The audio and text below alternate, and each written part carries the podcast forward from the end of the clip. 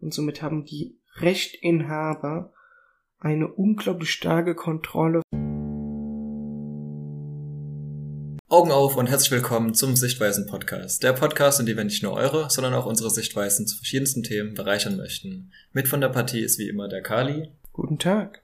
Und ich bin Fimima und wie jede Woche haben wir uns auch heute ein schönes Thema rausgesucht. Wieder ein ziemlich aktuelles Thema. Und zwar geht es um den bekannten Artikel 13 oder Artikel 17, wie er mittlerweile heißt. Wahrscheinlich wegen des negativen Beigeschmacks umbenannt worden. Und ja, ich denke, ganz am Anfang sollten wir vielleicht ganz kurz nochmal erklären, was der Artikel 13 ist. Denn ähm, viele Leute, wenn sie von diesem Artikel hören, denken, also was, was, was die meisten Leute damit in Verbindung bringen, sind die Upload-Filter. Genau, aber der Artikel 13, ich habe sogar den genauen Wortlaut vor mir und verzeiht mir, wenn ich jetzt so genau gehen muss, weil es, es gibt auch so unglaublich viel Halbwissen im Internet. Deshalb, der Artikel 13 beschäftigt sich, also es geht ja vor allem bei der Debatte um den ersten Absatz, dass Dienstanbieter der Informationsgesellschaft, also im IT-Segment, äh, die großen Mengen von ihren Nutzer hochgeladen Werte und sonstige Schutzgegenstände in Absprache mit Rechteinhabern speichern und öffentlich zugänglich machen, äh, ergreifen Maßnahmen, äh, um zu gewährleisten, äh, dass die Rechteinhaber geschlossenen bla bla bla im, im Wesentlichen äh,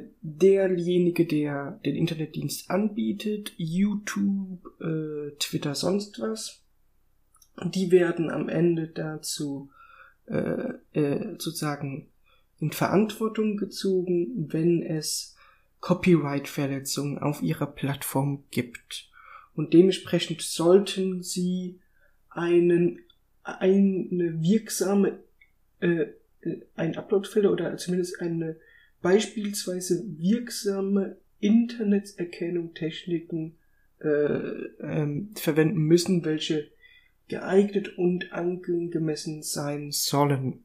Also ich habe jetzt ganz viel aus diesen äh, Sache zitiert, äh, ist leicht äh, ekelhaftes Deutsch aber es ist verständlich und deshalb äh, zum kompletten Fließtext beziehungsweise zum kompletten Katalog ähm, gibt es natürlich einige in den Show Notes, dass ihr auch perfekt darüber informiert seid und nicht, also der Artikel 13 sagt nicht, ähm, es, dass ein Upload-Filter wichtig sein muss. Äh, Artikel 13 sagt eher aus, dass ein Upload-Filter angebracht ist, um einen Copyright-Schutz durchzuführen, damit die äh, Seitenprovider verantwortlich gemacht werden können. Denn ohne einen Upload-Filter können natürlich die Seitenprovider ja nicht verantwortlich gemacht werden können, weil der Nutzer kann ja jeden Scheiß machen, das merken die nicht.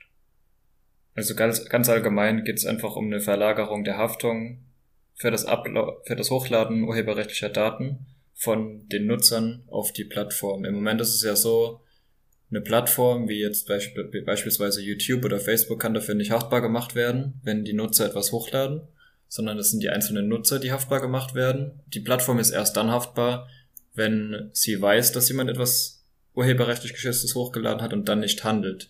Aber dieser Artikel 13, der ja ein Teil dieser Richtlinie des Europäischen Parlaments und des Rates über das Urheberrecht im digitalen Binnenmarkt ist. Also dieses gesamte Gesetz, Artikel 13 ist ja einer der Artikel davon, aber das ist eben der ausschlaggebende Artikel für diese ganze Diskussion. Und der will eben, dass mit, dass nachdem dieser Artikel eingeführt wurde, die Plattformen haftbar gemacht werden und nicht mehr die Nutzer, wie das im Moment ist. Und deswegen geht es dann eben auch um diese Upload-Filter, denn die Kritiker sagen eben, auch wenn es in diesem ganzen Artikel nirgends steht, dass es Uploadfilter geben wird, sagen Kritiker, Uploadfilter sind eben die einzige Möglichkeit, wie man feststellen kann, ob etwas urheberrechtlich geschützt ist, wenn die Plattform dafür automatisch verantwortlich gemacht wird. Dann muss diese Plattform, sagen wir mal YouTube, diese Uploadfilter einbauen. Wie sonst soll sie denn feststellen, dass etwas hochgeladen wird, urheberrechtlich geschützt ist? Und dann kommen wir zu dem Problem mit den Memes zum Beispiel. Denn Memes und Parodien, Parodien sind ja erlaubt nach dem Urheberrecht. Du darfst urheberrechtlich geschützte Materialien benutzen und eine Parodie davon machen. Aber wie kann jetzt dieser Upload-Filter das erkennen? Und das ist eigentlich schon mal die erste große Kritik, die wir haben zu diesem zu diesem Gesetz. Stimmt, die, die erste große Kritik ist jetzt tatsächlich hier ähm, Humor beziehungsweise sozialkritische Ansätze äh, sind, wie, wie will man das einer Maschine beibringen? Das wüsste ich überhaupt nicht. Ähm, und generell solche Sachen äh, hatten unglaublich hohen Verwaltungsaufwand. Und da, und da ist halt eben das beste Beispiel. Es gibt ja einen gewissen Upload-Filter auf YouTube. Ich meine, YouTube schützt sich inzwischen ja schon ziemlich vor Copyright-Material. Es gibt ja sehr viele äh, Claims von Studios und so weiter und so fort. Und äh, das trifft in der USA schon lange vor Artikel 13, trifft es schon sehr viele Leute, die Filme und Videos analysieren und kritisieren oder sonstige Sachen damit machen oder Video-Essays darüber machen. Äh, schon da ist es, obwohl das Fair Use extrem locker ist, gibt es da schon einige Probleme aufgrund des Claim und Copyright System. Und wenn wir jetzt eine Artikel 13 Sache haben, die eindeutig eine starke Bestrafung, eine starke direkte Bestrafung nachzieht, äh, das macht eigentlich nichts anderes als Salz in die Wunde, die schon da ist.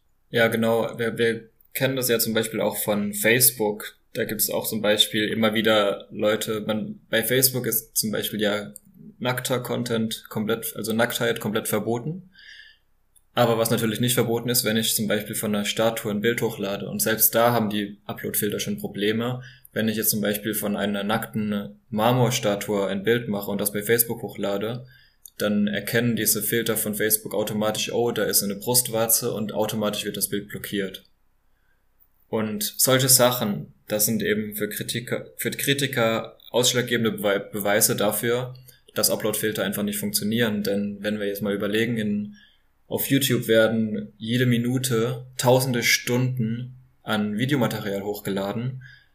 Wie sollen diese Filter perfekt analysieren können, ob das, was jetzt gerade hochgeladen wird, einfach nur ein Kommentar auf ein Video ist oder ob es wirklich einfach nur etwas urheberrechtlich geschützt ist. Und wie du gerade gesagt hast, es gibt ja schon diese Filter, gerade bei äh, YouTube äh, gibt es bestimmte Sachen, wie zum Beispiel, es gibt eine riesige Datenbank an Filmen zum Beispiel, die ja ur urheberrechtlich geschützt sind. Und wenn du bei YouTube versuchst, einen urheberrechtlich geschützten Film hochzuladen, dann ist der innerhalb von wenigen Minuten gesperrt.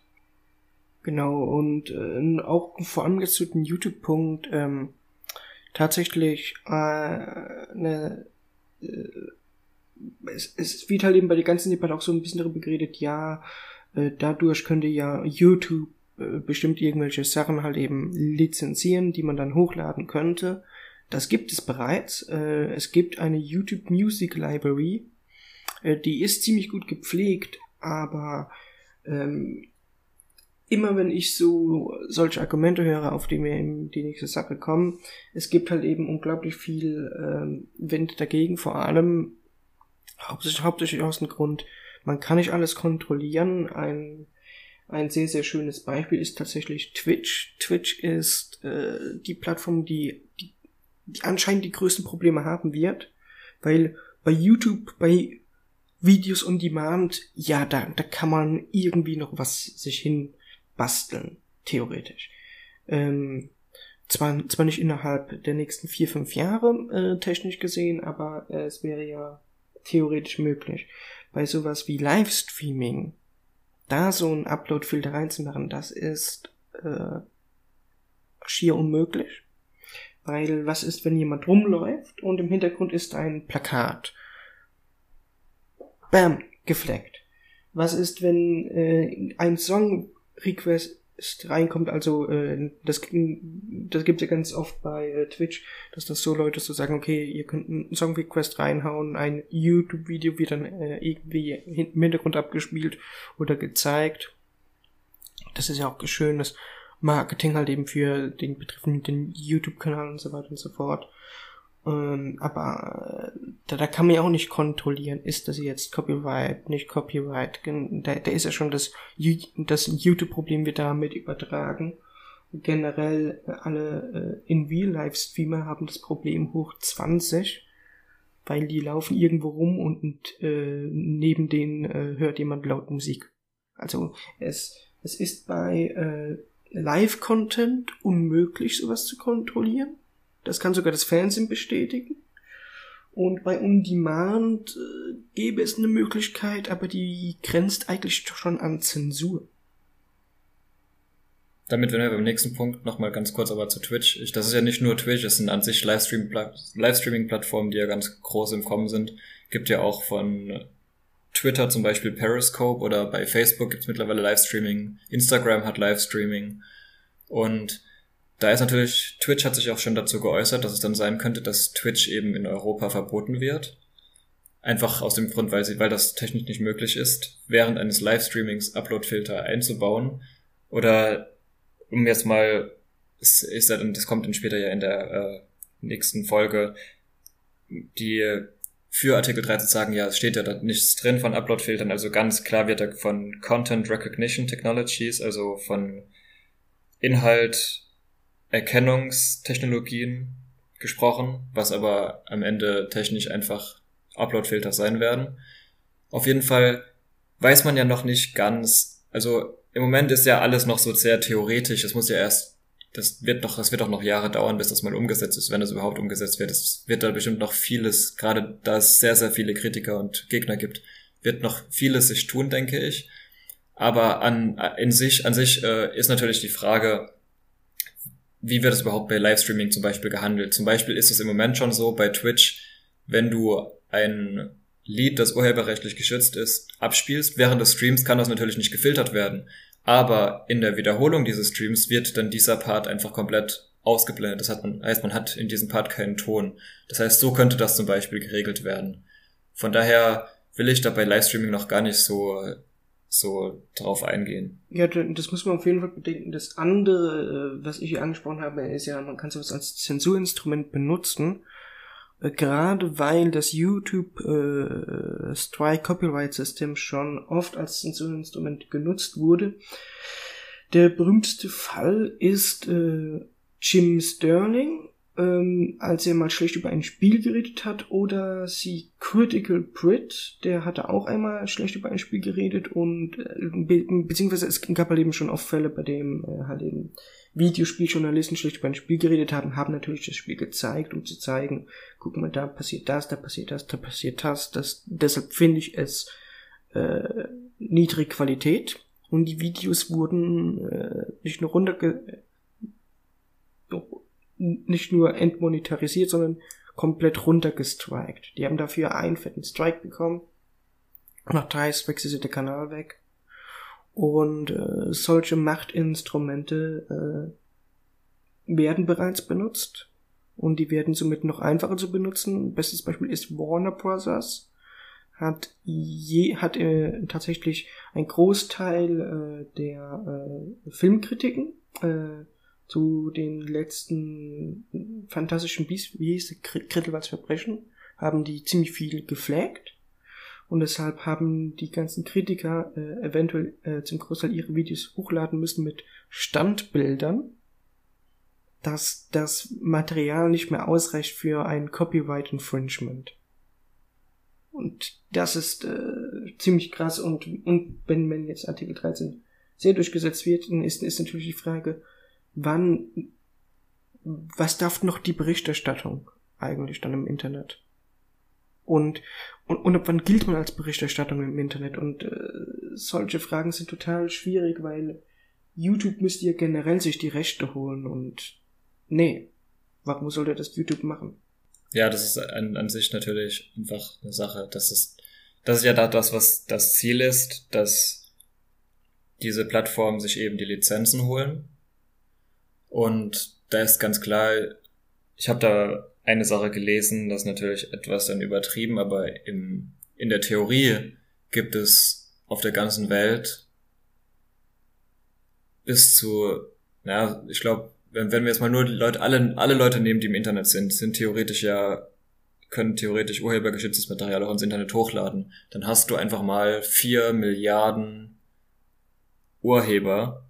Du hast so viele Stücke an Content, die geschützt werden müssten, die, das ist einfach so, so eine riesige Datenbank, da, da kannst du niemals komplett die Lizenzen dafür kaufen. Selbst wenn du bei Musik, wenn wir allein bei, so nur bei, bei der Musik bleiben, Millionen von musikalischen Stücken sind geschützt, urheberrechtlich, aber trotzdem gibt es noch ganz, ganz viele und das Lustige ist ja gerade, die kleinen Künstler sollen ja geschützt werden. Aber genau das sind die, die ihren Content eben nicht bei solchen Verwertungsgesellschaften, wie man das im Deutschen ja schön sagt, das sind ja auch diejenigen, die dann eigentlich in den Schutz, laut, diesen, laut diesem Artikel 13 oder Artikel 17 mittlerweile, in den Schutz der, der Künstler treten sollen, dass die sozusagen das Urheberrecht vermarkten an die Plattform und die Plattform Geld zahlen müssen. Aber gerade die Kleinen, die geschützt werden sollen, die kommen oft ja gar nicht so weit, dass ihr Material überhaupt auf solchen, auf solchen Plattformen, äh, auf solchen zum Beispiel Filtern, also die Filter, die arbeiten ja mit Datenbanken. Das heißt, wenn du ein ganz kleiner Künstler bist, musst du erstmal schaffen, dass dein Song es überhaupt auf diese Datenbank schafft, sonst hast du ja gar nichts davon.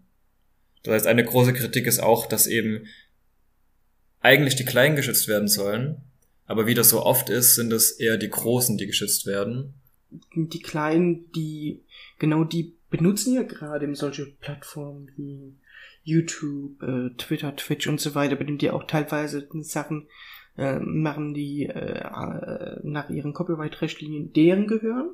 Und es ist dann deren YouTube-Kanal da können die mit ihrem Content machen, was sie möchten. Und wenn ein Gesetz durchkäme, äh, was für ein Geier Papierkram man dann hätte, einerseits, und andererseits ähm, sehe ich auch in dieser Sache auch eine sehr, sehr starke Kritik, was interessanterweise auch das Wort die kleinen Anbieter hat. Und zwar, es gibt ja auch bei solchen, es gibt ja nicht nur die großen Sachen wie YouTube und Twitch und sonst oder äh, was auch immer, Facebook und Twitter jetzt alles hat mit ihren Periscope-Sachen sondern es gibt ja auch immer wieder solche kleinen Medien, also äh, Wein oder na gut, TikTok. Äh, aber da gibt es auch immer wieder kleine soziale Medien, die halt eben kreiert werden, die geschafft werden und die ein, ein sehr, sehr großes Marktpotenzial haben. Sehr, sehr wichtig sind auch generell für Kultur und ähnliches. Und äh, die werden dadurch zerstört. Es wird dadurch ein Oligopol geschaffen bezüglich der sozialen Medien.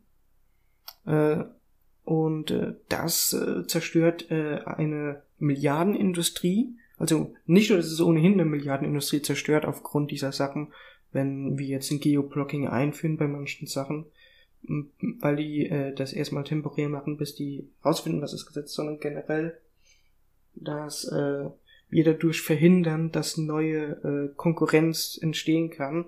Und somit wäre das eine indirekte Marktstärkung für Facebook und Co.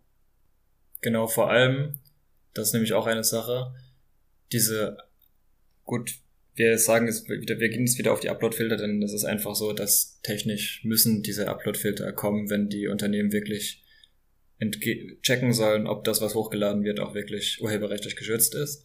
Und solche Sachen zu programmieren, das kostet immense Summen an Geld.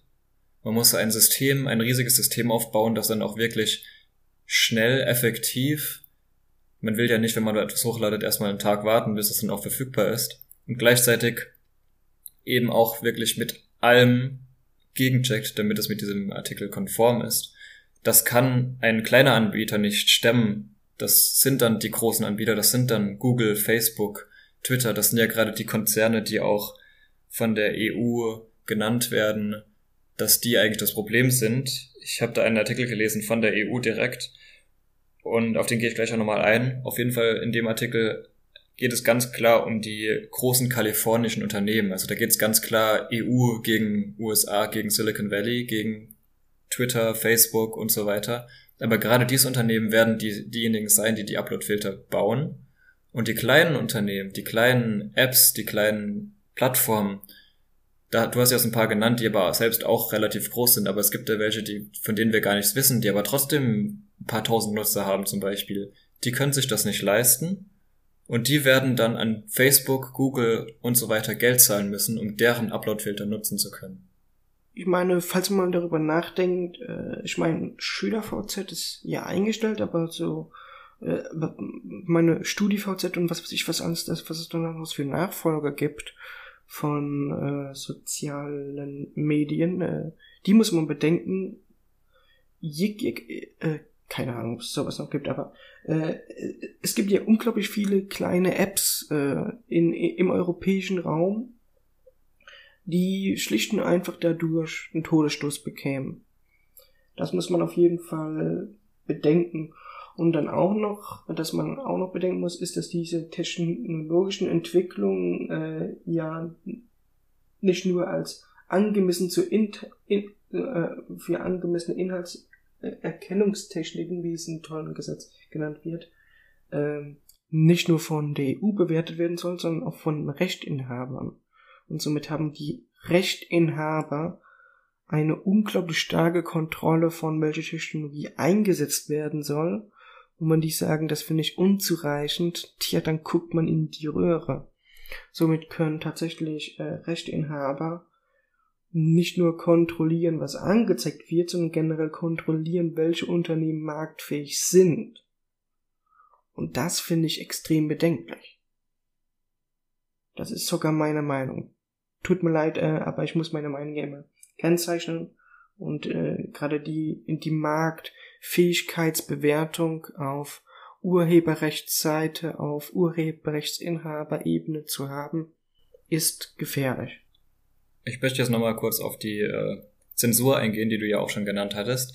Und äh, da ist natürlich auch eine berechtigte Kritik, ähm, was, was jetzt zum Beispiel viele sagen, die den Artikel 13 unterstützen. Also zum Beispiel einige CDU-Politiker, die ja größtenteils dafür gestimmt haben im EU-Parlament, die sagen, das ist überhaupt keine Zensur. Ganz vorneweg natürlich Axel Voss, aber auf den werde ich dann in der nächsten Folge noch mehr eingehen.